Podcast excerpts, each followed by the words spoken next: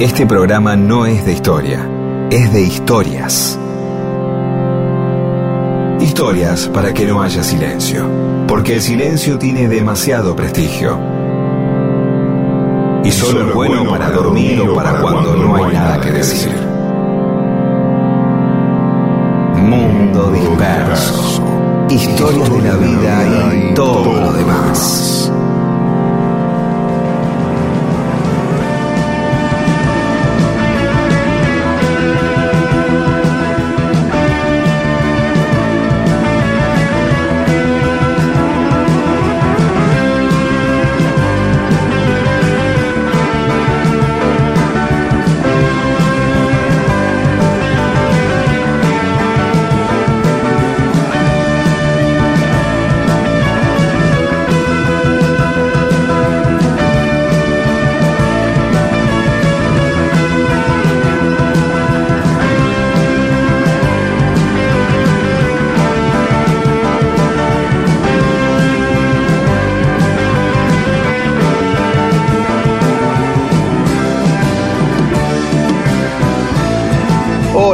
Les va? Esto es Mundo Disperso y somos Pedro Saborido, Daniel Míguez y nos acompañan Paula Weintraub y Eamon. ¿Cómo andás, Pedro? Muy bien. ¿Vos? Resfriado, pero bueno, son cosas. Está bien, sí, pasan. se nota. Mantenete a cierta Sí. distancia. por Sí, favor. sí, sí, sí. Es así.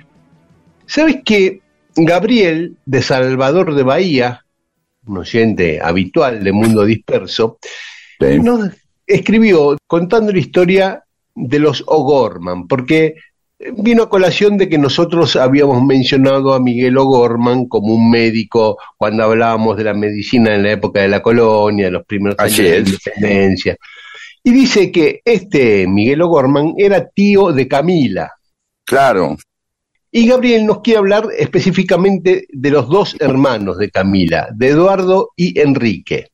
Bien. Dice que después de los fusilamientos de Camila y el cura Uladislao, en la época de Rosas, la familia Gorman entera se fue para Montevideo. Eduardo, uno de estos hermanos, era cura y recién volvió a Buenos Aires cuando cayó Rosas. Este, un paréntesis mío que no lo comenta Gabriel, pero Eduardo era muy amigo de Uladislao. Por eso se conocen Uladislao y Camila. Claro, mira, el, claro, te presento a mi hermana, le dijo. Claro, te presento a mi hermano, mira cómo termina. Bueno, Pobres. sí, Este, y bueno, Eduardo hizo una carrera eclesiástica importante, formó parte de una terna donde iban a elegir al arzobispo de Buenos Aires, no ganó, pero fue uno de los ternados para ser arzobispo de Buenos Aires. Dice Gabriel que en 1869 viajó a Roma para entrevistarse con el Papa Pío IX y que en la fiebre amarilla de 1871 tuvo una actuación muy destacada.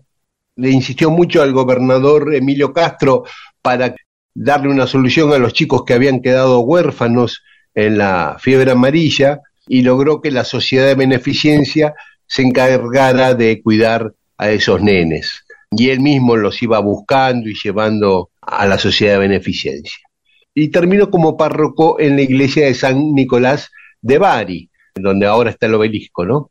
bien. Em, en la película Camila, el que hacía Sí. de Eduardo Gorman, del cura, era Claudio Gallardú, Ah, mira vos. amigo de Imanol Arias, de Vladislao. Y dice que el otro hermano de Camila, Enrique, fue jefe de policía en el gobierno de Sarmiento. Y su gestión está recordada por dos hitos. Una, que dispuso que se dejaran de aplicar las barras y los cepos a los detenidos porque los consideraba instrumentos de tortura. Muy bien ahí, Enrique O'Gorman. Y la segunda, porque reglamentó el uso del silbato. Entonces, Mira vos, el, pito del. Ya no se usa. ¿Se u- ¿Lo tienen pito los canas todavía? no sé que no sé. Los de tránsito sí, creo, ¿no? Y sería como, sí, deberían. Pero parte de la escena, uno, uno en parte de, de- de la escena de una corrida, de algo que supone que hay, eh, donde hay un inconveniente en la calle, interviene la policía, hay algo menor, digo. Uno Claro. tiene la idea de alguien que corre y el otro que empieza a, a tocar el pito, ¿no? Claro. Que es como, una, como una sirena personal, porque es nada, es para saber que hay quilombo, digamos, no es que le toca el pito al tipo que corre, también toca el pito para que avisen, eh, la, gente vea que está pasando eso. Claro, claro, el tipo que corre no es que escucha el pito, ah, me paro porque me tocaron el pito. No, no, es, general, es para otro cana que esté dando vuelta, para lo que sea, está avisándole a todo el mundo, eh, acá ya está pasando algo. Sí, sí, y este, se Lo, eh, estipuló cinco modos distintos de tocar el pito para que los otros policías sepan qué estaba pasando. Por ejemplo, un tipo de toque que acá no lo especifica, supongo que será uno largo y dos cortos, tres, que no sé, así, ¿no? Uno era para reunirse, otro para pedir auxilio, otro para rondar eh, de la manzana, digamos, de vigilancia. ya está mandado, ese, ese más este, específico. Y había que hacerlo bien para que el otro supiera bien, para que vamos en auxilio, nos me junto con él o rodeo la manzana. Claro. está claro. Sí. Otro para la llamada a un superior, como diciendo, bueno, ah. esto no lo puedo resolver yo, venga a ver que ayúdeme. Y el quinto para incendio. Ah, para avisar que hay un incendio. Claro, eso, eso también le avisa a la gente que está alrededor, obviamente. No tiene que conocer eso. Y nos dice Gabriel que en el año 2011 la Escuela de Suboficiales y Agentes tomó el nombre de Enrique O'Gorman. Dato simpático. Los dos hermanos de Camila. Uno cura y el otro policía. Podría ser así como un tema punk, ¿no? Como un tema así de dos minutos, hablando de Camila Gorman. Hermano de Camila se llama. Bien. ¿Podemos escuchar eh, un día un poco de punk? ¿Podemos escuchar dos minutos? ¿Podemos escuchar un día a Flema, que es de Herley, Ricky Espinosa?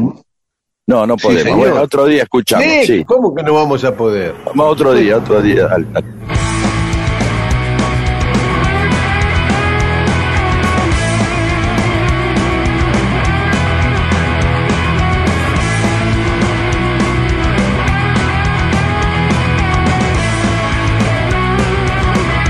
Mundo disperso.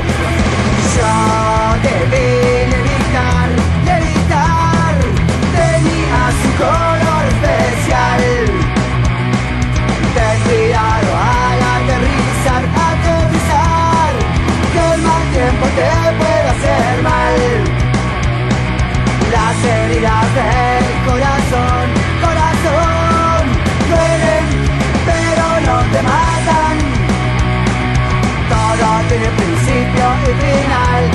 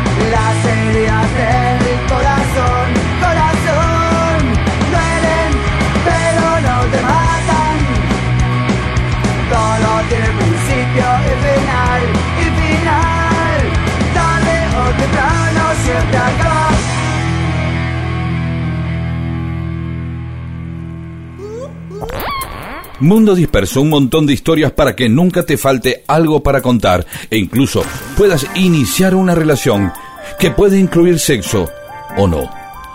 Mundo Disperso.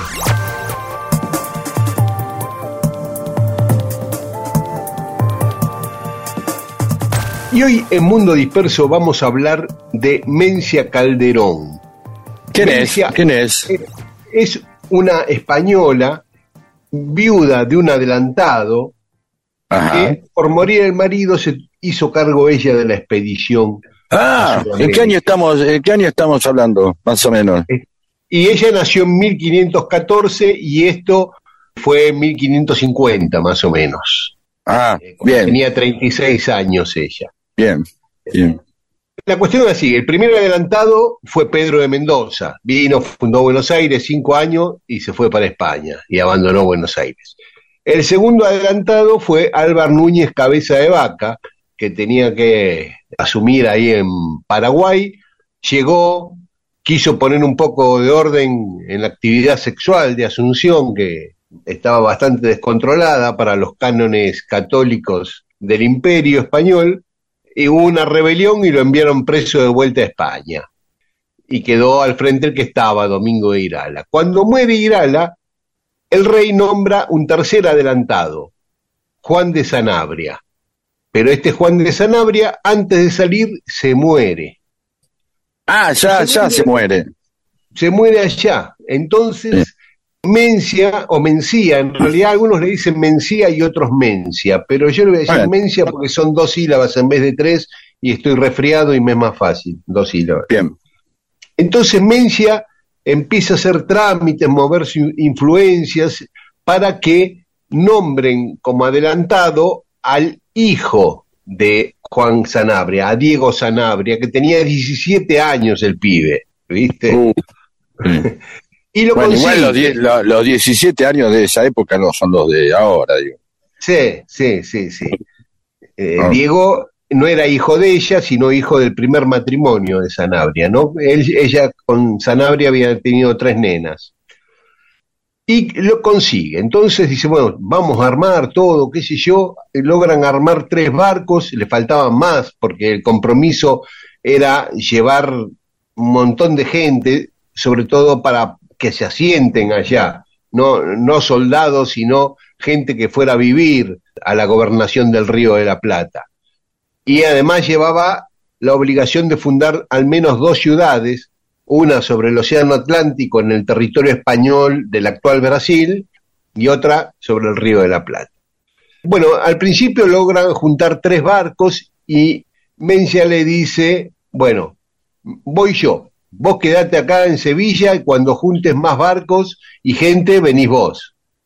Bueno, quedaron así. Entonces Mencia arrancó con tres barcos. Cuando estaba por salir llega la madre de Mencia a, Sevilla para decirle que estás loca, ¿cómo te vas a ir con las nenas? Claro, tenía tres nenas chiquitas.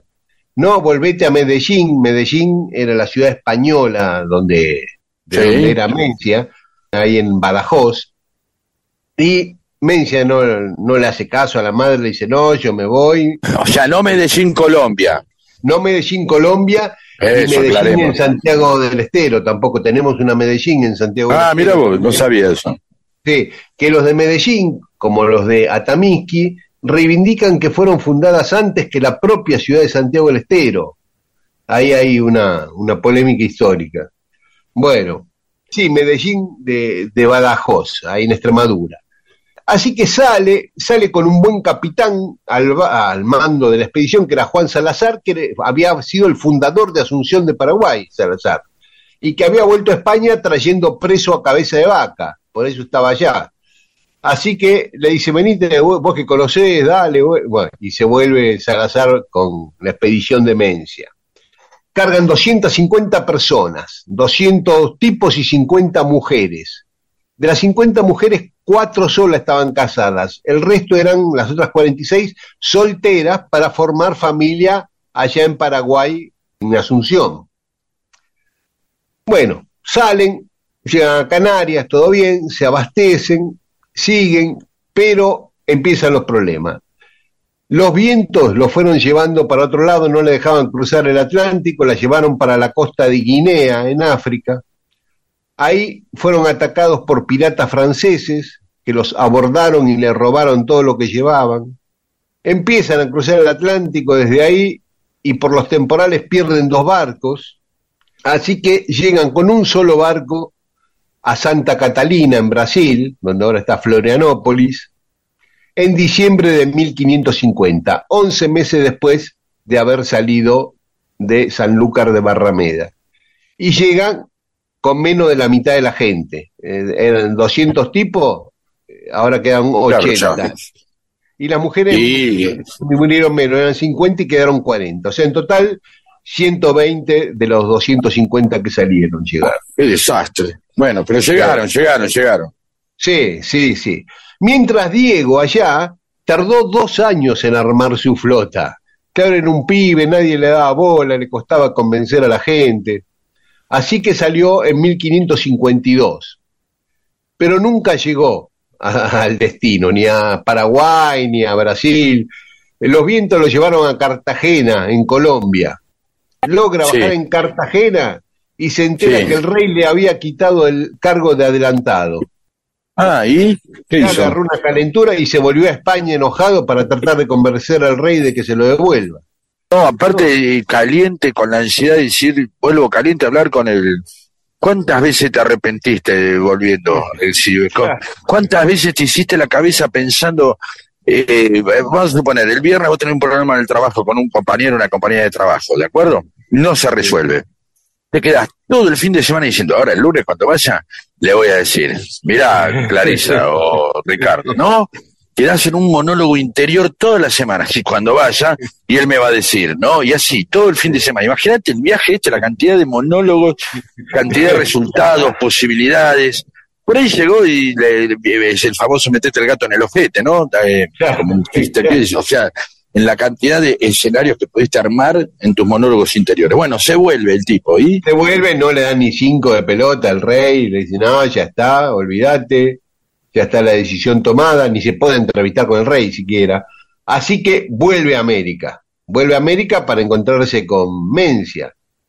Pero en Venezuela, en la isla Margarita, naufraga, se queda sin barco y arranca para Lima a pie desde Venezuela con la intención de llegar a Asunción. Llega a Lima, sigue viaje, después de un año, más de un año caminando, y en el camino llega a Potosí. Y ahí en Potosí ve que hay oro, plata, y dice, "Ah, me quedo acá, y se quedó a vivir en Potosí. que Y también hay que estar un año haciéndote la rosca de lo que vas a decir, ahora vas a ver lo que le digo, ahora está Claro, bien. Después de todo lo que pasó, dijo, bueno, acá estamos más o menos bien, me, Me quedo. quedo acá. ¿entendés? Claro. Se quedó. Claro. Y Mencia, ahí en, en Santa Catarina, manda una pequeña expedición, un capitán con cinco soldados y algunos aborígenes, a Asunción, para avisarle a Diego. Ella creía que Diego ya estaba en Asunción, ¿viste? Por lo que ella. Claro. Este, que había encallado ahí, que estaba varada en, en Santa Catarina, que la vengan a buscar. Y, Bueno, y nada no llegó nadie. no, no venía nadie. Entonces, ¿qué hizo? Bueno, aprovechemos para fundar una ciudad que era uno de nuestros compromisos acá en la costa de Brasil. Así ¿Y que fundaron? se fueron 200 kilómetros al norte de Florianópolis, de Santa Catarina, Ajá. y fundaron San Francisco do Sul. Ah, Eh, mira qué bien. Bueno, Sí, que es eh, quien ande por ahí, total, si van a Florianópolis 200 kilómetros más para arriba, Sí. es un- una ciudad bellísima por lo antigua, frente al mar, es una locura esa ciudad, San Francisco do Sul. Bueno, así que va y funda San Francisco do Sul. Hacemos un alto, escuchamos algo de música y después seguimos contando la historia de Mencia Calderón.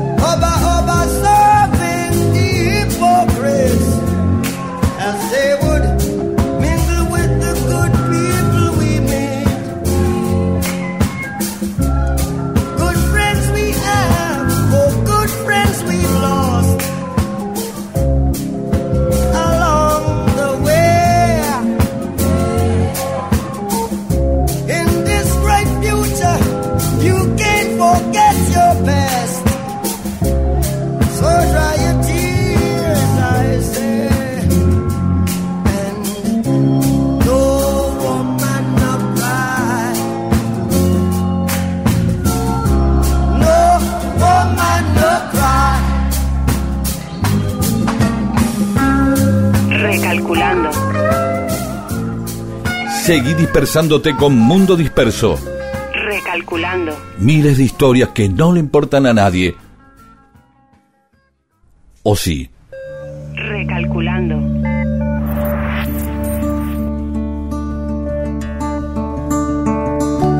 Y estamos en Mundo Disperso contando la historia de Mencia Calderón, después de todos los avatares con los cuales llegó a... Tremendo, aparte, ¿no? Y la última a la funda ya porque no sabe ni qué hacer, ¿eh? Para terminar con un compromiso, ¿no? Claro, Digo, todas las pérdidas, el, el hijastro que va y viene, ¿no? claro, claro. Están ahí, claro. Y se quedan ahí ahora esperando más arriba todavía, en San Francisco del Sur, que alguien la venga a ayudar. Mientras todas las mujeres eran las que sostenían la cosa, ¿no? Cocinaban, arreglaban la vela del barquito que, habían armado, eh, juntaban madera, hacían todo, ¿viste? Y Mencia cuidaba mucho a las chicas porque tenía que llevarlas a Asunción para que se casen allá. Pero con tanta demora, ya se iban casando las chicas con los muchachos del barco, ¿viste? Ella trataba de evitarlo, ¿viste? Como cuando decís, eh, no, no me comas las empanadas que son para la cena, pero tenés hambre ahora y te las comés. Y bueno, le pasaba lo mismo. No se casen ahora que se tienen que casar en Paraguay, pero no había caso. Bueno, estuvieron dos años en San Francisco esperando que alguien las venga a buscar de- desde Asunción. Dos años. Hasta que el comandante de la isla de San Vicente, portugués, una parte que correspondía a Brasil, ahí frente al puerto de Santos, actual en San Pablo, se entera que los españoles habían fundado San Francisco, manda una carabela a buscarlos y le ofrece a Mencia y a todos los que estaban con ella, vengan a Brasil, vengan a la isla de San Vicente, ahí yo les doy cobijo y desde ahí les voy a facilitar el viaje a Asunción. Y Mencia agarra viaje, pero era una trampa, porque Sousa los hospedó, los trató bien, pero no los dejaba salir a Asunción, no les dio un barco para que se fueran para Asunción, ni los dejaba salir, los retenía, los tenía presos, entre comillas, en la isla, bien atendidos. Hasta que, una vez que este Sousa se fue de la isla, aprovechó Mencia y se escapó. Eh, Mencia y todos, todos los españoles, sobornaron ahí a unos portugueses y rajaron. Pensar que Y todo ahí- esto era normal. Vos fíjate que pese a todo esto, evidentemente todos ya estaban acostumbrados a que estas cosas pasaban. Porque en, en ningún momento se les ocurre volverse. Bueno, en la primera de cambio ya está. Che, perdí dos barcos, volvamos. No, esto no da para más. Sino que siguen, nos meten en cana, se pierden, van para allá, van para acá, ¿no? Es decir, el, el mandato del rey, la misión, la, la convicción de estos tipos, de esta gente, de esta mina. Sí, claro. Vos pensás, ahí ya dos años esperando y después volverse a pie, porque andaban a pie y en un barquito que con el cual no podían ir eh, ni a España ni nada, ¿viste? Un barquito que andaba por el lado de la costa. Así que cuando están en Santa Catarina deciden, bueno, vamos para a pie Asunción, vamos a caminar. Son 1200 kilómetros por la selva. Y metámosle, eh, primero lo mandó a Salazar con un pequeño grupo, Salazar llevaba seis vacas y un toro, que fueron los ancestros de las vacas y de los toros que trajo Garay a Buenos Aires. O sea que nosotros mira el, asado, el asado de los domingos se Viene de ahí, Salazar, la- claro. Está muy bien. Ahí se fueron re- reproduciendo y después Garay, cuando vino a Buenos Aires, trajo vacas y toros de ahí. Bueno, se caminaron esos 1200 kilómetros por el sendero de Peavirú, que una vez habíamos contado que era un sendero de los incas que comunicaba Cusco con lo que ahora sería Curitiba, digamos, y llegaron en abril de 1556, seis años después de haber salido de España. Seis años tardaron en llegar a Asunción. Bueno, Mencia se instaló ahí como una poderosa mujer, estableció su familia en Asunción, emprendió un establecimiento ganadero con las vacas que había llevado Salazar y fue una mujer poderosa. Sus hijas se fueron casando y tuvo una descendencia de muchos notables. Uno, por ejemplo, su nieto, Hernando de Trejo y Sanabria, fue el primer obispo de Tucumán y fundador de la Universidad de Córdoba, por ejemplo. La nena más chiquita de Mencia, Francisca, se casó con el capitán Pedro Ovelar y fueron abuelos de la mujer de Acevedo, de la cual desciende Perón. O sea, Perón desciende de Mencia Calderón. Mira vos, desde ahí ya Perón tenía. Exactamente. Bueno, y un montón de personajes notables de la colonia, de Paraguay, Corrientes, Santa Fe eh, y Buenos Aires, y, Córdoba y Tucumán. Bueno, en toda la colonia de herederos de Mencia fueron tomando cargos muy importantes. Y en 1564 empieza un éxodo de Asunción, las cosas iban mal económicamente, y hay una gran campaña de irse a, a Potosí a buscar oro y plata, ¿no? A Bolivia. Y van, pero llegan hasta Santa Cruz de la Sierra, hasta la actual Santa Cruz de la Sierra. Y ahí dijo Mencia, está bueno este lugar, me quedo a vivir acá. Y casi 30 años vivió en Santa Cruz de la Sierra hasta su muerte en 1593 a los 79 años. Hermosa, hermosa historia de, de- de esta adelantada que superó todo, ¿no? Todo lo que, todas las cosas que se te ocurran. Todo, todo, saqueo, eh, piratas, tormentas, estar dos años varada en una isla. ¿Y las ah, pibas? Las tres pibas que nadie llegaba, eran nenas y después ya eran Uh. adolescentes cuando llegaron ahí. Ella se enorgullecía de que eh, cuando fue el abordaje de los piratas franceses logró salvar el honor de todas sus doncellas. Ah, mira vos. Llévense todo, pero las chicas no las tocan. Sí Bien. Una mujer muy singular, Mencia, porque ella aventurarse con las tres nenas a hacer ese viaje que le espantaba a muchos Ah, no, hombres. más bien. Más bien. Bien por la adelantada. Eh, pongamos un tema que tenga que ver con esto. A ver qué, qué hay ahí. Ella también se cansó de este sol.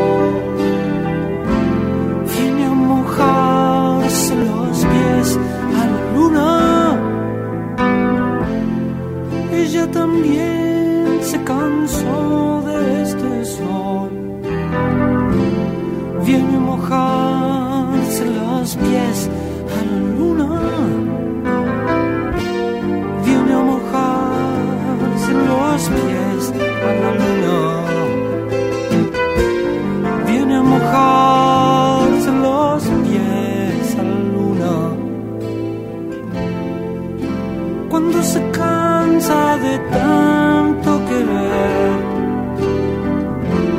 ella es tan clara que ya no es ninguna cuando se cansa de tanto querer. Ella es tan clara que ya no es ninguna.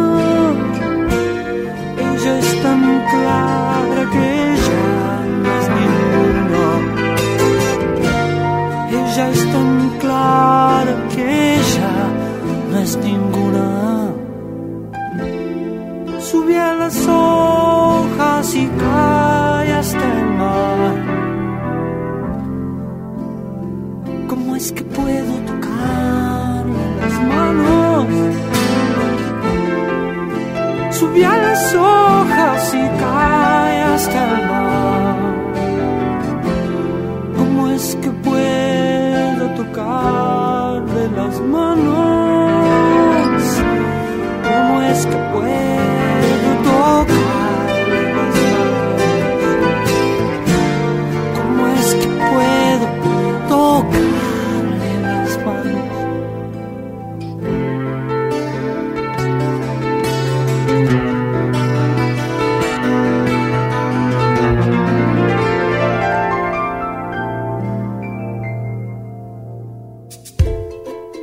Para fiestas, cumpleaños, encuentros en la puerta del colegio y en cualquier ocasión en la que hay que comunicarse con otra persona, existe Mundo Disperso, el programa que provee historias que unen a la gente y la hacen más buena, porque se comunican entre sí. Y ahí charlan y se hacen amigas. Esto es Mundo Disperso, con Daniel Víguez y Pedro Saborido. Y en Mundo Disperso tenemos mensajes de los oyentes. Bien, Carlos Daniel eh, Gilman dice el Miravoz, que es la sección donde uno dice, ah, Miravoz, que se sorprende, ¿no? Dice el Miravoz de Miravoz, hay como un doble efecto de Miravoz, ¿entendés? Sí, Hace unos años hice un posgrado y había un colega que sabía ruso. Un posgrado no sabemos de qué, pero bueno, No. ya nos dirá. Le causaba mucha gracia nuestra típica expresión, mira vos, que parece que es muy parecido a decir locomotora en ruso. ¿Entendés? Claro. Entonces él dice acá que vos decís, sí, ¿sabés que la bruja del coso de Set- eh, fue cosa de guerrillera en la guerra civil española? ¡Eh, locomotora! Dice el otro, ¿entendés? Porque... que sería bueno. el Miravoz. Bien, sigo. Carly Alonso. Este es para, eh, para vos, Daniel, una historia muy importante. La inmigración galesa en Chubut, ¿sí? en 1865, en el velero Mimosa, que venía de Liverpool con 165 pasajeros.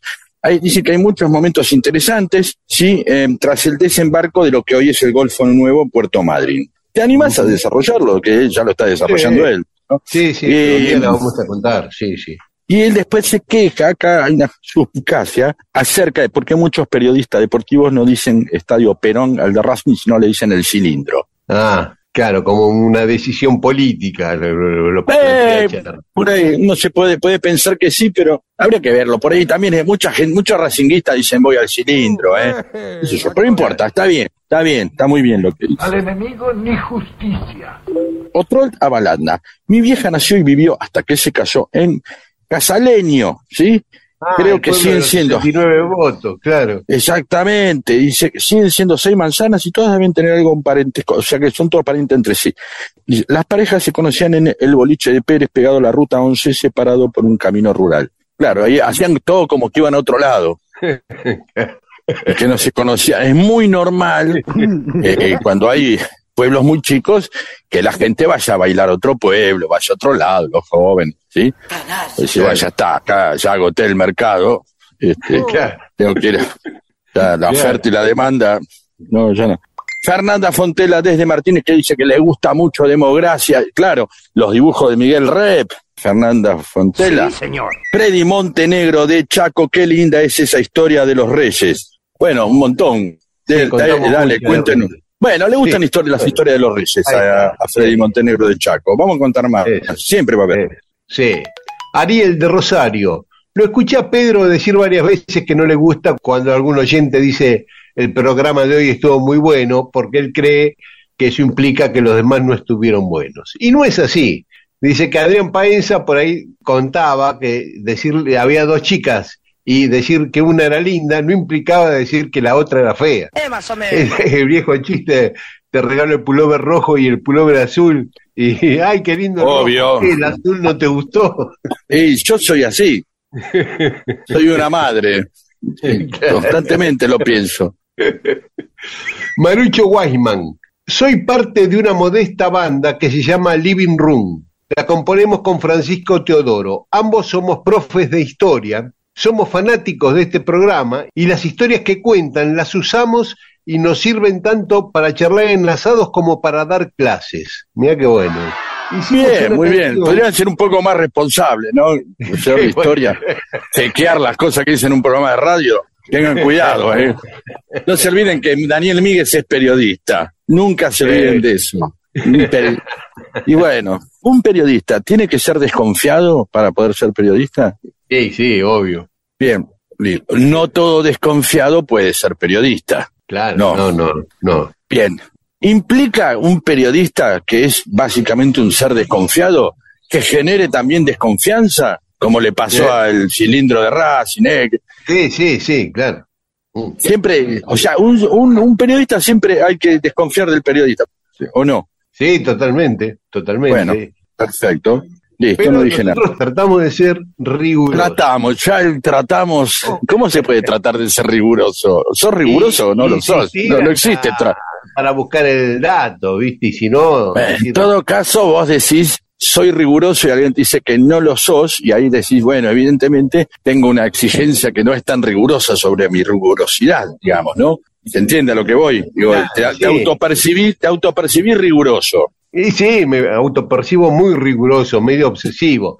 Y Marucho dice que con su banda, con Living Room, hicieron una canción que dice que nos puede gustar porque junta la historia de Leonor Marzano, que además nos pide que contemos la historia de Leonor Marzano, que es la inventora de la música del cuarteto en Córdoba, Ah, mira con, vos. con la historia de Eleanor Rigby. Así que la vamos a poner. ¿Qué pretende usted de mí? La vamos a poner ahora cuando Obvio. terminemos este bloque de oyentes, la ponemos. Bien, adelante. Después de todo ese mangazo y todo lo que hablaste, tenías que decir, la vamos a poner. Quiero decir, ah, ponen un tema que dice que nos va a gustar, así decir, bueno, vamos a ver si lo ponemos. Y no. Bien, No, no, lo vamos a poner. Y Máximo Versa nos manda una historia que ya me la estoy guardando porque es muy buena y, y nos va a servir para desarrollarla. Maximino Versa. dale. La gente me pide música. Escuchamos un poco de música y después va a haber más mensajes de los oyentes. ¿De dónde viene el cuarteto? ¿De dónde viene el cuarteto? Leonor Marzano toca el piano en un pueblo con siesta y con sol. Un paso doble, pienso un pasa nadie, tan solo de ella el rumor del golpeteo, ese tunga tunga, ¿de dónde es que salió? Toda esa gente bailando en el tortón. El cura pese da ese sermón, Judas viene de la capital. Solo está ella mientras profesa, sabe de aquellos pecados que le va a inventar. La absuelve y se apena todo ese cuarteto. ¿De dónde es que salió? Toda esa gente bailando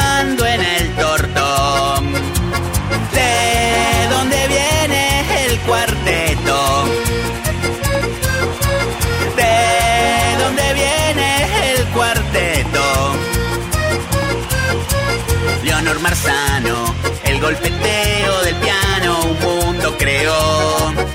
Para ella no es nada, el cura pese, oye el piano, le hace pensar en Jesús. Reza se apena todo ese cuarteto, ¿de dónde es que salió? Toda esa gente bailando en el tortón, bailando en el tortón, bailando en el tortón.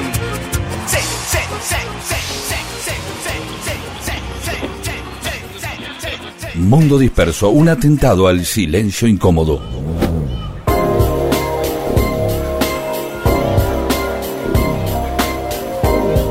Y hoy en Mundo Disperso vamos a contar de un día en el cual Carlito Chaplin se salvó de ser asesinado. En? Japón. En Japón. Chaplin era muy popular en Japón y a él además le encantaba la cultura japonesa. Tenía chofer japonés en Estados Unidos, cocinero japonés, asistente japonés, era un fanático del Japón. Y el primer ministro japonés lo invita a visitar el país. Y allá va, venía de, haciendo una gira, de- visitando países, y se embarca en Nápoles, en Italia, rumbo a Japón. Llega el 14 de abril de 1932 al puerto de Kobe. Ahí, antes de llegar, ya una escuadrilla de aviones sobrevolaba el barco, eh, dándole la bienvenida. Cuando llega al muelle había miles de personas, todos con kimonos de colores, esperándolo. El gobierno le puso un tren especial que lo llevaba de la estación de Kobe a la de Tokio, y el tren se iba deteniendo en todas las estaciones entre Kobe y Tokio para que la gente lo saludara y lo aclamara. Cuando llega a Tokio, su chofer, que era japonés y le hacía de traductor, pero era el chofer que había traído de Estados Unidos él, ¿no? Cuando llega a la estación de, tren de Tokio, 40.000 personas lo estaban esperando. Un despliegue tremendo de policías. Bueno.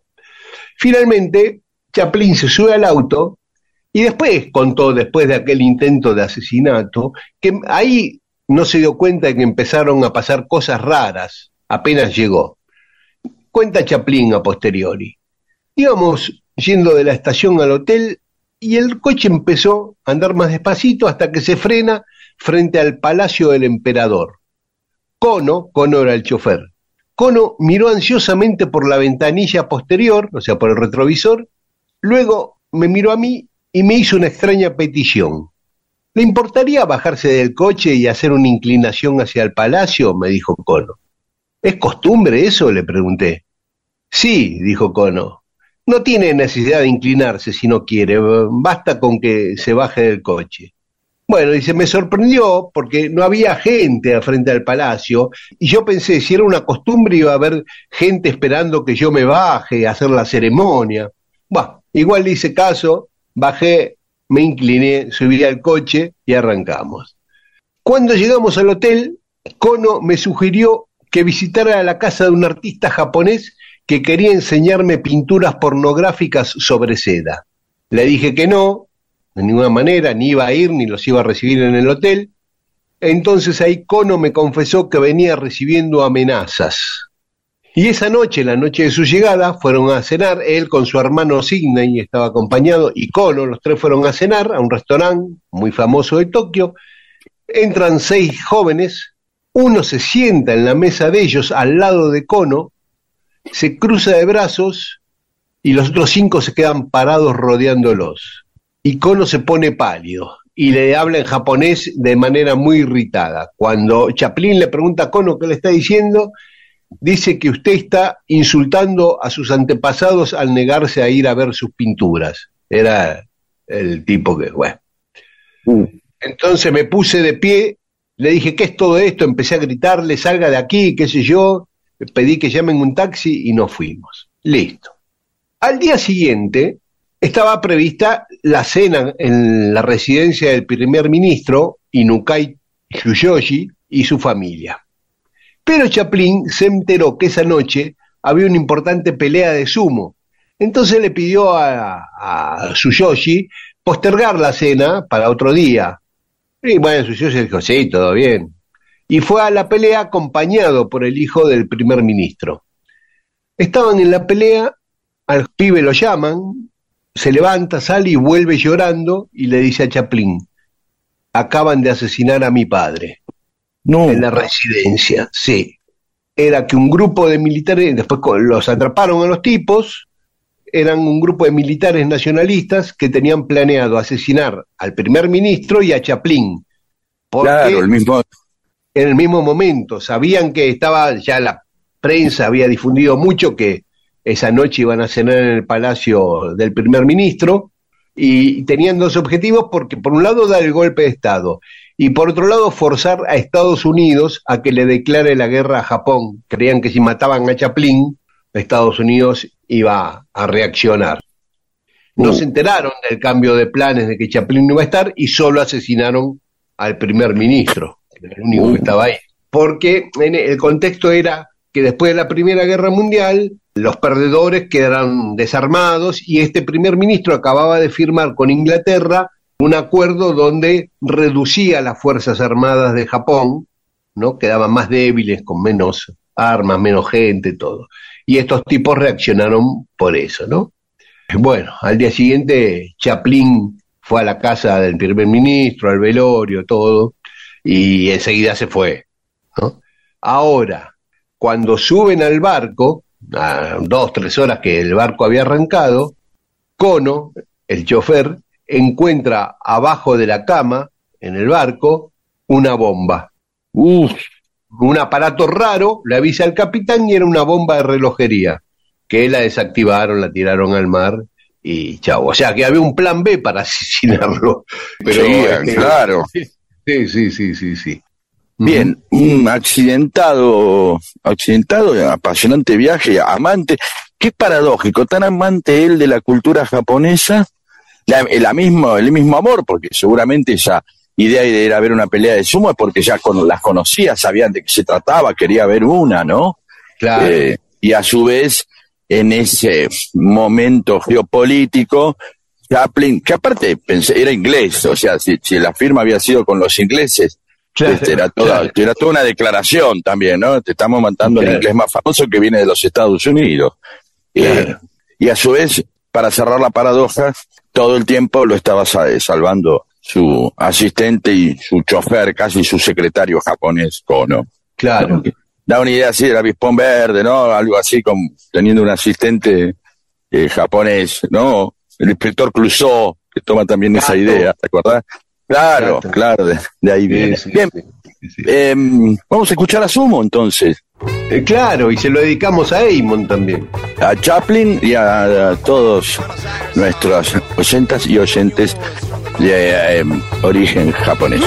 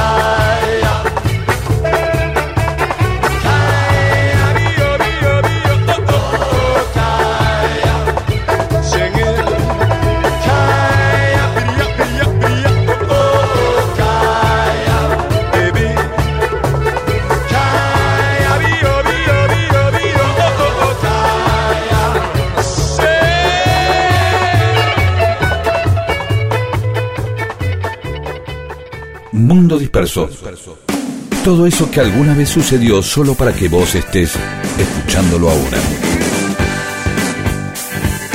Y en Mundo Disperso, cosas que pasaron un día como hoy, un 10 de septiembre. En 1924, en Cúcuta, en Colombia, se, fun- Sí. se funda el Club Cúcuta, el Deportivo. Cúcuta, es donde jugaron grandes futbolistas como el Nene Oh. Díaz y Abel da Graca, ídolos de los Andes, jugaron ahí. Muy bien. Y también la Bruja Verón, ¿no? Este. Y el clásico es con Bucaramanga. ¿eh? No, te pierdas Cúcuta. Bucaramanga. Cúcuta, sí, Bucaramanga. Está muy bien. Me encanta. sí, sí. Un día yo le dije a un Una jugador. conmoción, ¿eh? una gran conmoción entre los oyentes en este momento. Sí, claro. Por, eh, por gente emocionada que está soltando el, el fierro del asado, el, ¿viste? El, ese- pero es el cumpleaños del Cúcuta, dicen. Y brindemos, brindemos. claro, Sí, o sea, pero- la familia. Pero muchos oyentes de Colombia estarán. Seguro, ¡eh! Seguro, y más del Bucam-. Pero debe haber muchos de, Bu- de hinchas del, Bucamar- del Bucaramanga Sí. que se hicieron hinchas una vez que pudieron pronunciar todo de corrido el nombre. eh, que, es- que también están puteándonos en este momento, ¡eh, Miguel, botón! Te están diciendo así. Bueno, y, y encima una vez me confundí con el nombre, recién empezaba en el periodismo deportivo yo, y un jugador ¿Mm? lo habían vendido al Bucaramanga. Y yo le pregunté, che, ¿te vendieron al Bucamaranga? Al dije, Bucamara, sí. Bucamaranga. le. Bucamaranga. Y el Y- tipo me mira y me dice, Bucaramanga. Claro. Como Así se burro. empezó, burro. ¿Te vas a dedicar a esto? ¿Qué más? Pasó un 10 de diciembre. En, Un 10 en de- 1960 también otra otro hito del deporte. El maratonista etiopíope perdón, Etí- el mar- Etíope. Etíope. sí. etíope. Etíope, etíope, ese es el, es el caso de que sea con Balá, que son los etíopes de Balá, el etío es APP, son los etíos APP. Sí, Este, sí. Eh, el maratonista etíope Abebe Sí. Bikila ganó Uh. la maratón de los Juegos Olímpicos de Roma en 1960, pero con una particularidad. Corrió la maratón descalzo, descalzo. Y la Era ganó. como está acostumbrado él, seguro, como estaba acostumbrado a correr el tipo. Claro, claro. Eh, no solo eso, sino que marcó el récord mundial en esa maratón. En patas. En patas, sí, sí. ¿Sabés, que, ¿Sabés la cantidad de preparadores físicos occidentales? Bueno, occidentales también son los africanos, pero quiero decir, de eh, europeos, yanquis, rusos, que habrán dicho, Sí. y si corremos en patas, y estoy seguro que hicieron correr a sus atletas. De verdad te lo digo, ¿eh? Sí, Seguro que la- los hicieron correr en pata. A ver qué pasa. Por ahí el tipo. Y después dijeron, no, este corre en pata porque era pobre, no, porque es una cuestión de. Eh, Ahora, también qué problema para los fabricantes de zapatillas, ¿no? Que gane la maratón Claro. corriendo descalzo, ¿no? Qué mala Sí. propaganda. salvo que cosa el doctor School o Scholl o alguno de esos. O él, alguien, ¿quién te auspicia si corres en pata? ¿No? Y- Un problema. Sí. Eh, y no, y después fue a los Juegos Olímpicos de Tokio en 1964. ¿no? Ahí. Y, y estaba muy mal físicamente porque lo habían operado de apendicitis eh, un mes y medio antes de la maratón, ¿viste? Entonces no pudo entrenar. Bueno, aún Eh. así volvió a conseguir la medalla de oro y volvió a batir un nuevo récord mundial. Uh, operado y en patas. Sí. Sí, sí.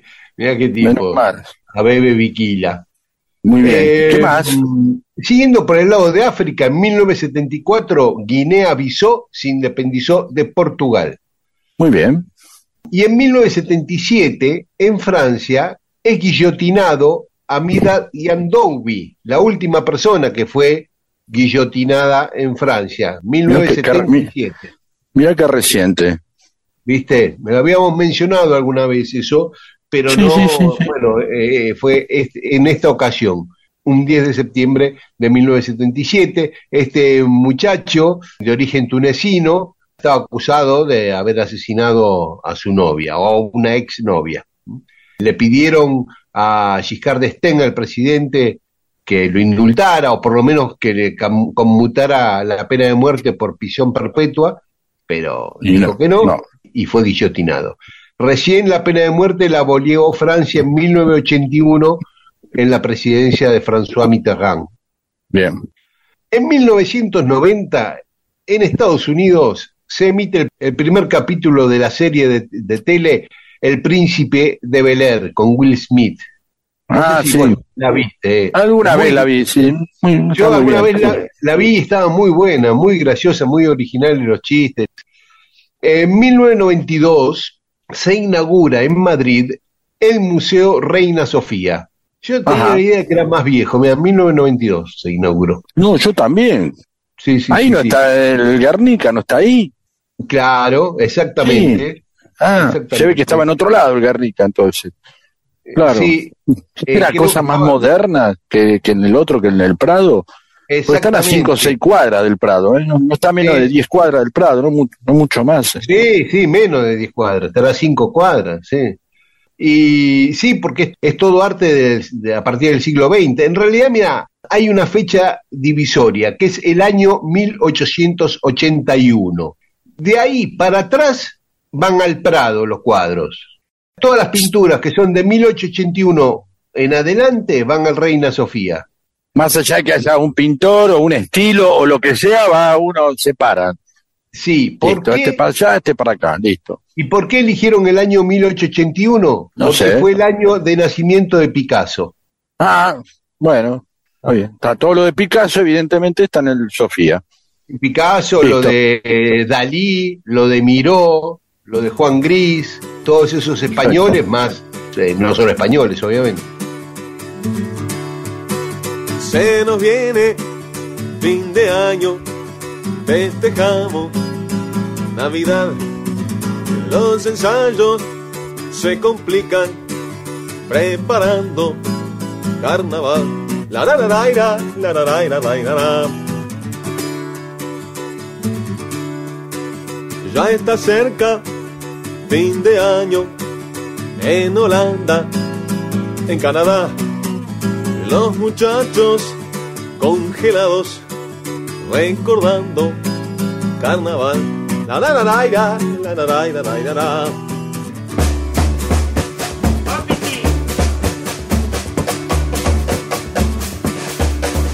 Uruguayos, uruguayos, ¿dónde fueron a parar? Por los barrios más remotos de Colombia, Wanderland. Antes éramos campeones, les íbamos a ganar. Hoy somos los sinvergüenzas que caen a picotear. Trabajador e inmigrante es la nueva profesión. Hay que agarran sin papeles, lo fletan en un avión.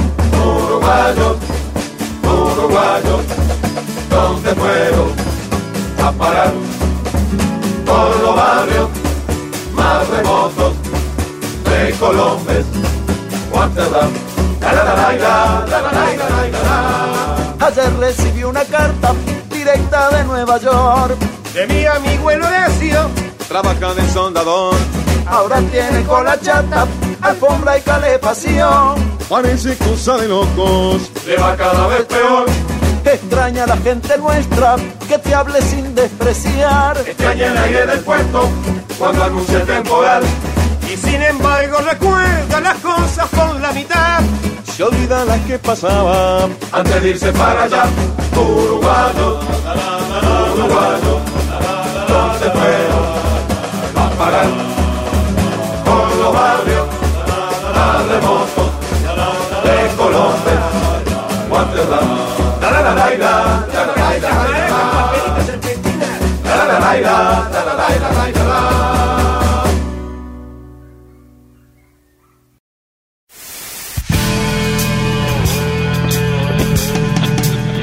Si las cosas ocurren o ocurrieron y vos no lo sabés, entonces para vos no existen.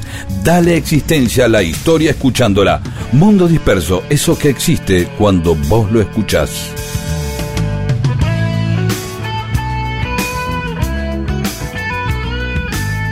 y en Mundo Disperso algunas otras cosas que ocurrieron un día como hoy. En 1877, en la Catedral de Santo Domingo, en la República Dominicana, se encuentran los restos de Cristóbal Colón. Eh, no Polémico. sabía.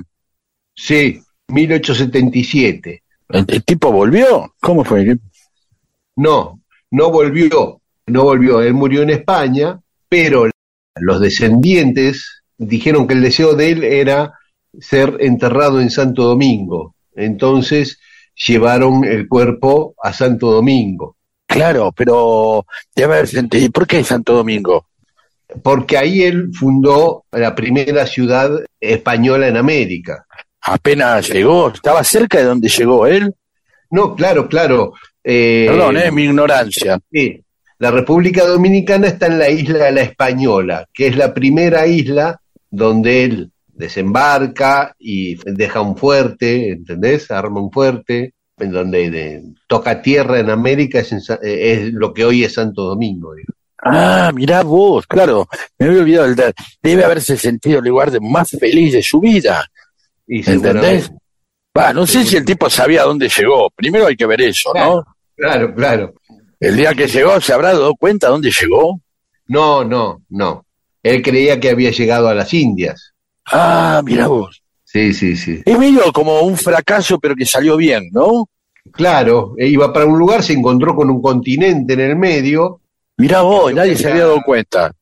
Y ni siquiera llegó, aparte, ni siquiera llegó al continente propiamente dicho, sino que llegó a una isla, ¿no? Como habrá dicho, bueno, paremos acá, no, vamos a ver si hay algo más Claro. después. Eso habrá venido después, bueno, vamos a ver qué hay más allá. Uy, no se puede cruzar por acá, por acá tampoco se puede cruzar, por acá. Eh, y ahí toda la, Sí, la En vuelta. los posteriores viajes descubre lo que hoy sería la costa de Venezuela y el norte de Brasil, digamos. ¿no? Claro, claro. Bien, pero está bien, es lógico. Y ahí descubre entonces, después de, Claro. de 200 años, se dan cuenta que, ah, está acá, Colón. Sí, hubo muchas idas y venidas con el cadáver de Colón, porque en 1795 los franceses conquistan Santo Domingo.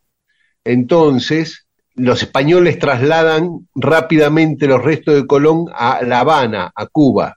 Pero cuando se produce la guerra de independencia de Cuba en 1898, lo llevan a Sevilla, ¿no? Y lo entierran en la Catedral de Sevilla.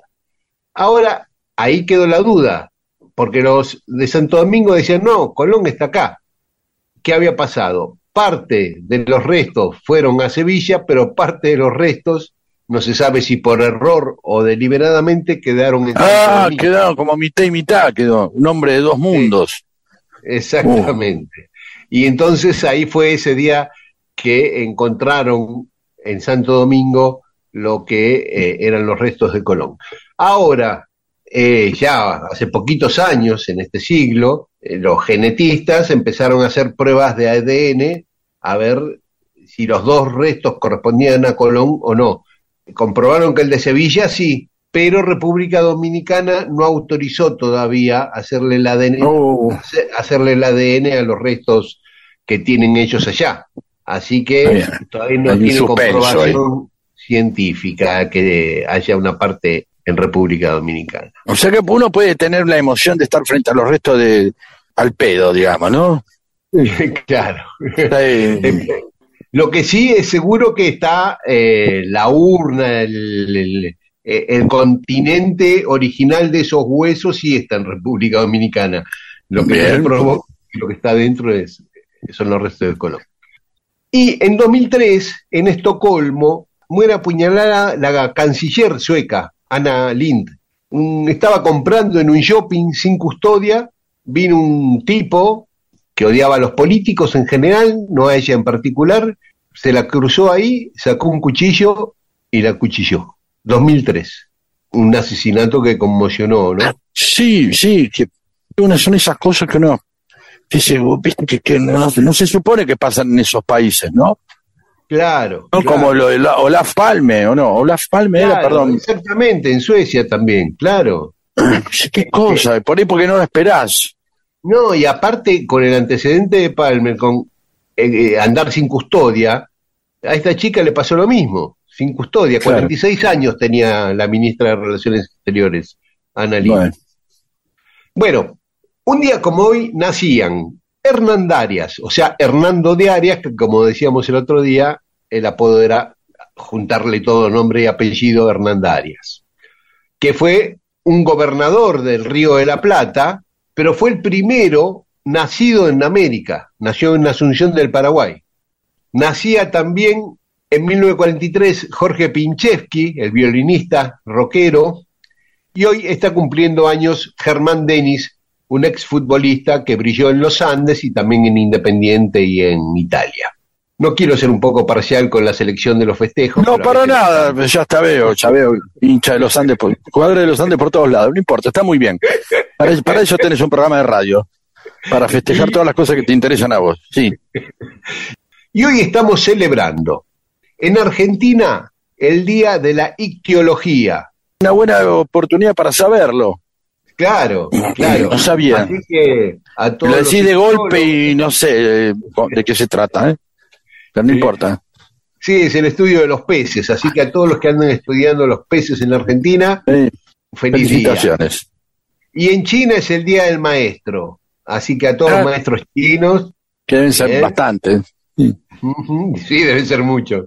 Este, después se quejan acá. Uy, lo que debe ser el suteba de allá, ¿no? Claro, claro. Uy, un barro y baradel chino. ¿sabes? Eh, me encanta. Y en Honduras es el Día del Niño, así que a todos los niños y niñas hondureños que escuchan Mundo Disperso le mandamos un abrazo y que puedan celebrar su día con felicidad.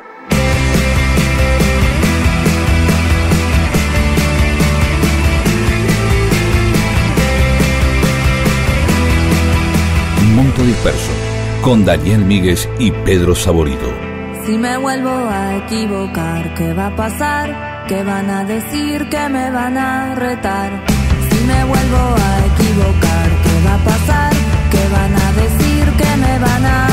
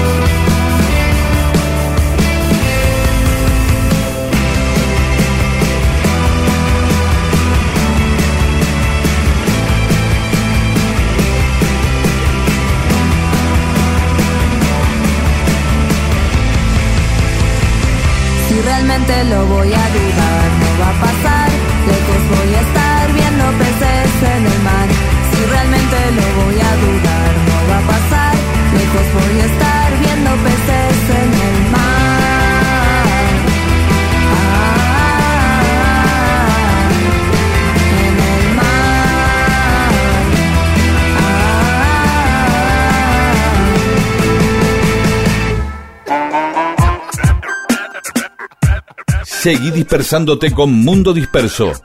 Miles de historias que no le importan a nadie. O sí, con Daniel Víguez y Pedro Saborido.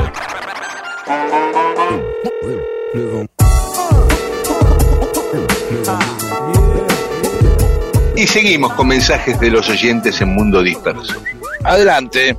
Fernando Raluy dice, Pedro, fui a verte a Banfield. Había llevado el libro para que me lo firmaras, pero era tanta la cantidad de gente que no me pude acercar, así que será la próxima. Bueno, Sí, fuimos a Conurbania, que es ahí, que tiene el nombre de un programa que tenemos en Radio UNAUR. claro, ¿No? claro. Bueno, con Urbania, eh, que con Pedro, Leo Torresi y Exactamente. Estuvimos con Juanma Benítez, de Almirante Brown, con Leo Moyano, con Agustina Pan y toda la banda esa hermosa. Es decir, mucha Sí, gente. otro- Sí, mira, tanto que otro también te fue a ver ahí, Roberto Smincus, que dice que estuvieron comentando sobre el mural de Rodolfo en Villa Urquiza y que te contó que con Rodo integró una comisión de músicos es. la ley de música y que permitió que hoy tengamos el INAMU. Exactamente. Y Carlos Donnarumma dice que es muy impactante el daguerrotipo que se hizo de Sarmiento apenas muerto. Sí, es impresionante. ¿Vos viste esas fotos, Pedro? No, no, no tuve el gusto. O, no, el desagrado, no sé.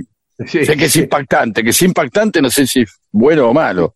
Yo hemos puesto un poste en la calle, es impactante también, ¿no? Claro, y es desagradable. Bueno, Sí. esto es más o menos lo mismo, porque por un lado lo fotografiaron en la cama, muerto, pero después lo sentaron en un sillón. Uh, Está hacía muerto falta. Sentado en un sillón, no hacía falta.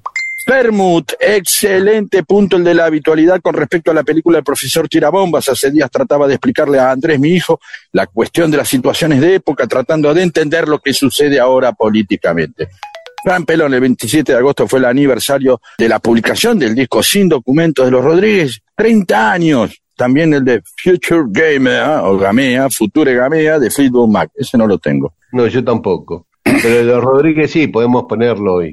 Marcelo Nemiroski, Roger Dean, el que hacía las tapas de los álbumes de Yes cuenta por el, el Dean Funes. Ah, sí, claro. O sea, Y, y Pedro Ferretti en la misma línea dice Dean Angelis, De Angelis, De Angelis. Claro, Angel, De Angelis. Está bueno también ese, ¿eh? Me gusta, Sí, me encanta ese. sí. Paula Mariana Maciel Balbinder dice que su pareja es ex seminarista y le explicó eso del DEAN o del DEAN. Sí. Dice que por un lado es un canónigo que preside el cabildo de la catedral. También en la Universidad de Alcalá era el graduado más antiguo de cada facultad. Ah, Y en las eh, iglesias es el jefe de un grupo de 10 curas, de ahí viene DEAN, de 10. mira vos. Bien. Mirá, fija bien. Sobre el fuck you, Carlos Donnarumma, que también eh, proviene del dicho inglés, if you think fuck is funny, fuck yourself and save your money. No sé qué quiere decir esto. En la semana que viene Sí, lo vamos a poder decir, traducir. Si te gusta el sexo, eh, hacelo con vos mismo y ahorrate el dinero. Sí, ¿no? funny fuck. Sí, debe ser eso. Maravilloso. Laura, no, muy lindo, gracias, Donnarumma. Que muy culto esto, ¿eh? Si alguna persona te Eh. tira una de esas y ya te acerca a Bioy Casares y a Borges, ¿no? Que te tiran esas cosas de Bioy Casares y te decía, te lo tiran en inglés y vos decís, ¿y ahora qué hago? Yo tengo que llamar a alguien. Ah, Laura nomás dice, qué bueno, eh, conocía la historia del You y contamos una historia que ya conocía, le dio cierta satisfacción, como, ah, ¿viste? Sí, señor. Bien, Y Federico Sarali dice que una hipótesis de meter el índice entre los dedos de la otra mano, haciendo círculo, es de infiltración militar en el enemigo para sacar información. Espantoso, muy bien. Sobre el torito de Matadero, Sana Valiente dice cómo lloré con la historia del torito y con la voz de Julio al final ni les digo, claro, si la vi, la mon, el la nuit. Sí. Hermut, qué personaje el torito y qué belleza el relato de Cortázar. Hermoso escucharlo leído por él mismo, claro. Que sí, con ese tono. Consternaría a cualquier foniatra. Marcelo, el panadero de Tierra del Fuego, escuchamos la historia del torito entre la masa de facturas y el pan, comiendo ahí, haciendo todo eso.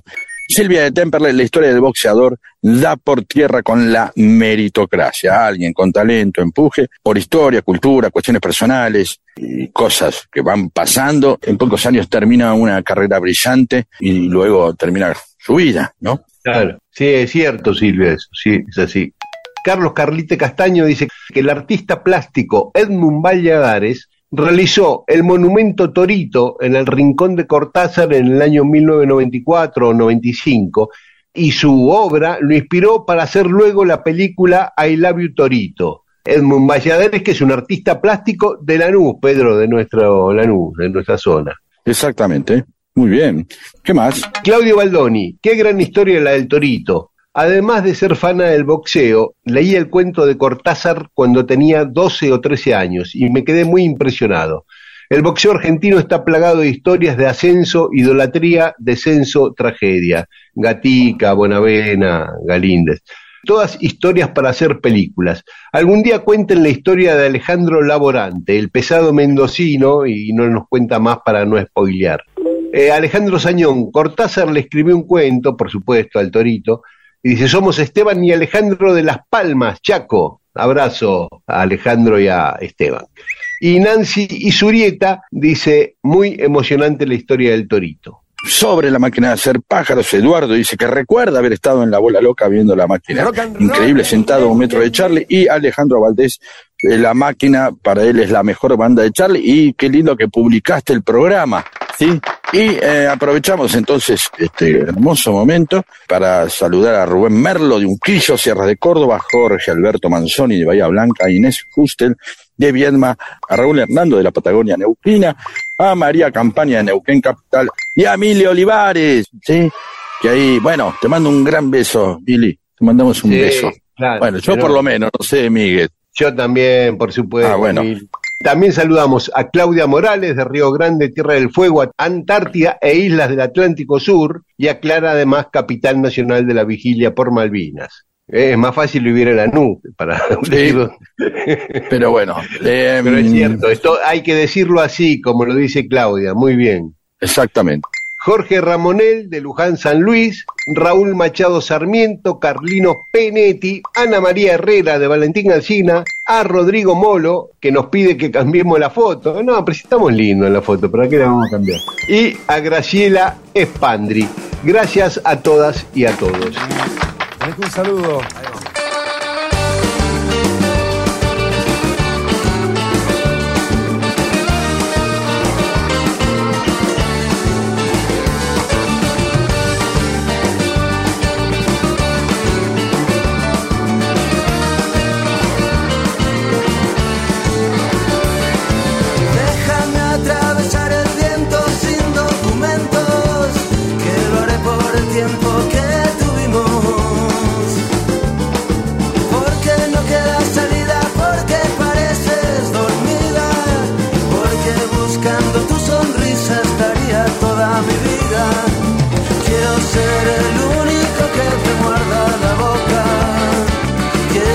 llevarte la vida contigo no va a terminar.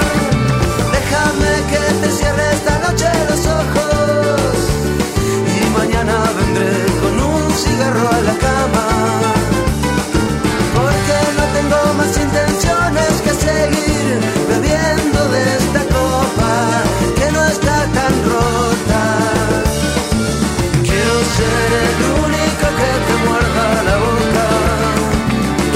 saber que la vida contigo no va a terminar. Porque sí, porque sí, porque sí. Porque de esta vida no quiero pasar un día entero sin ti. Porque sí, porque sí, porque sí. Porque mientras espero por ti me muero y no quiero seguir así.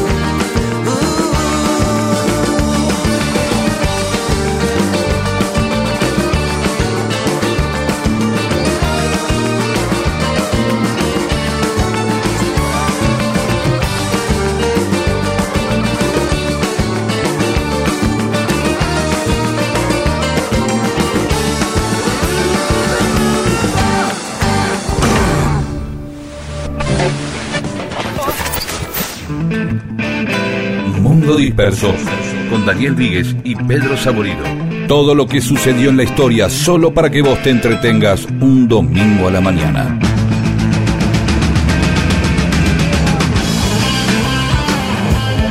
Me había quedado un mensaje que se me había traspapelado de Daniel Mazón de Ramallo.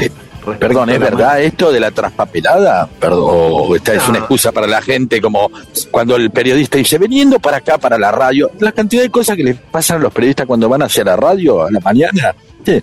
¿Ya te sorprendió eso? Sí, sí, claro.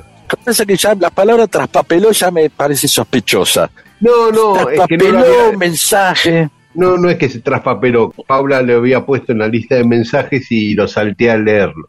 Ah, bien, entonces no está, está bien. Eso eh, suena mejor. Pero traspapeló suena mejor que me salté un mensaje. La imagen del traspapelado, ¿qué es? Está un tipo ahí viendo sus papeles. Hay algo más romántico que alguien que se pasa por arriba un mensaje y no se da cuenta.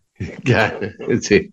En este caso La fue verdad. así, más, más prosaico. Sí, fue, fue más torpe, digamos. Sí, sí. Sí. Sí, no, pero Le dejo hablar. No, no, no, no, que digo que Daniel de Ramallo, Daniel Mazón, eh, tuvo la oportunidad Sí. de ver a la máquina hacer pájaros en la precuela, digamos. Él dice que fue en febrero de 1976 en Santa Ah, Fe. Él vivía ahí. Había un festival folclórico en- de Guadalupe, pero una noche se la dedicaron al rock. Y tocaron Ah. esa noche Morris solo con su guitarra, Crucis, que para él era una banda desconocida y a partir de ese día se hizo fanático. Y el cierre fue Charlie García con una banda nueva que no tenía nombre, pero que el baterista recuerda que era Moro, que era lo que fue después la, la máquina de hacer pájaros. Eh, y que tocaron temas totalmente desconocidos de la época de Sui Generis, o sea, tomos temas nuevos de Charlie. Nos ganó a todos los que lo fuimos a ver a la abuela loca, eh, Daniel Mazón. Vio, vio el proyecto casi, porque no sabe bien, no tenía nombre, era Claro, un festival ahí perdido. Sí. Una maqueta vio, ¿no? De- sí, sí, sí, tal cual. Eh, eh, me hizo acordar de un par de momentos ah, eh, similares o que te quedan en la memoria por algo. Yo me acuerdo de haber ido a ver al Teatro Coliseo de Lomas de Zamora a Alas, el grupo de Gustavo Moreto, Rigante y Alex Zucker. Y Moreto los presenta y dice que esa noche no va a tocar Alex Zucker, que lo va a reemplazar un chico, Pedro Aznar, Claro, empezó en alas. él. sí, él venía Sí. con otra banda antes, pero eh, en Alas cobró otro volumen. Pero no lo conocíamos ninguno, obviamente, un pibe de nuestra edad era. Yo no entendía, pero tenía amigos músicos que estaban conmigo que quedaron deslumbrados por la técnica de Aznar. Y otra cosa, porque una- un recuerdo me va trayendo a- a- al otro. Por una supuesto, había- se, te- se van traspapelando los recuerdos en el cerebro. Y, sí. Claro. Una vez también en Lomas de Zamora, en un boliche que se llamaba Burbujas, tocaba Sui Generis, ¿no? Sí, parece un salón infantil, pero bueno.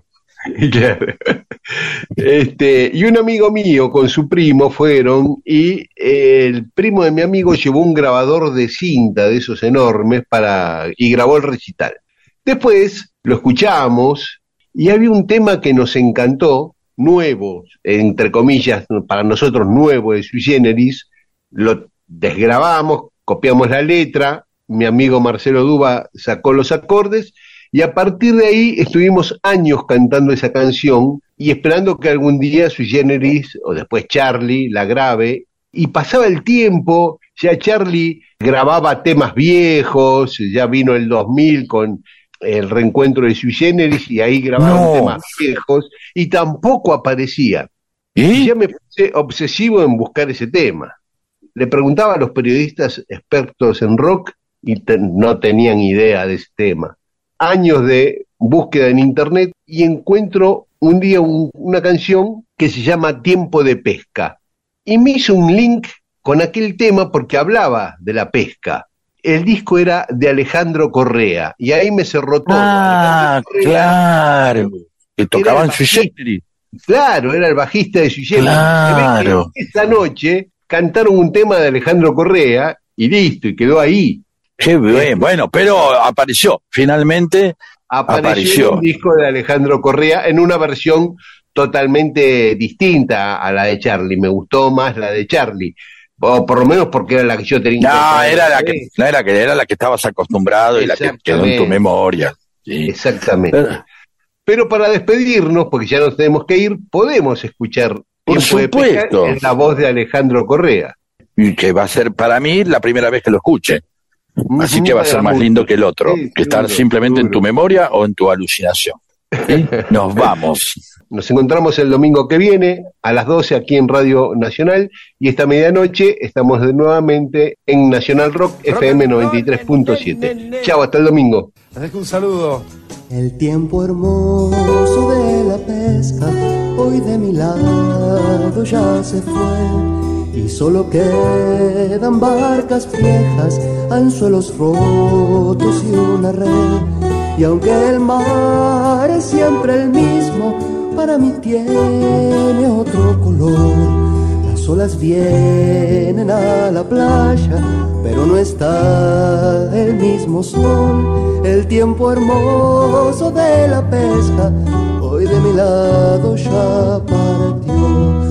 Luego llegaron los piratas, garfios de plata y gusto a ron. Trajeron barcas de hojalata y chocolate en aerosol. Y así la tierra no fue tierra, todo pasó a ser papel. Y se inventaron monumentos a unos héroes sin cartel. Tiempo hermoso de la pesca, hoy de mi lado ya se fue. Y solo quedan barcas viejas, anzuelos rotos y una red. Y aunque el mar es siempre el mismo, para mí tiene otro olas vienen a la playa, pero no está el mismo sol. El tiempo hermoso de la pesca, hoy de mi lado ya partió.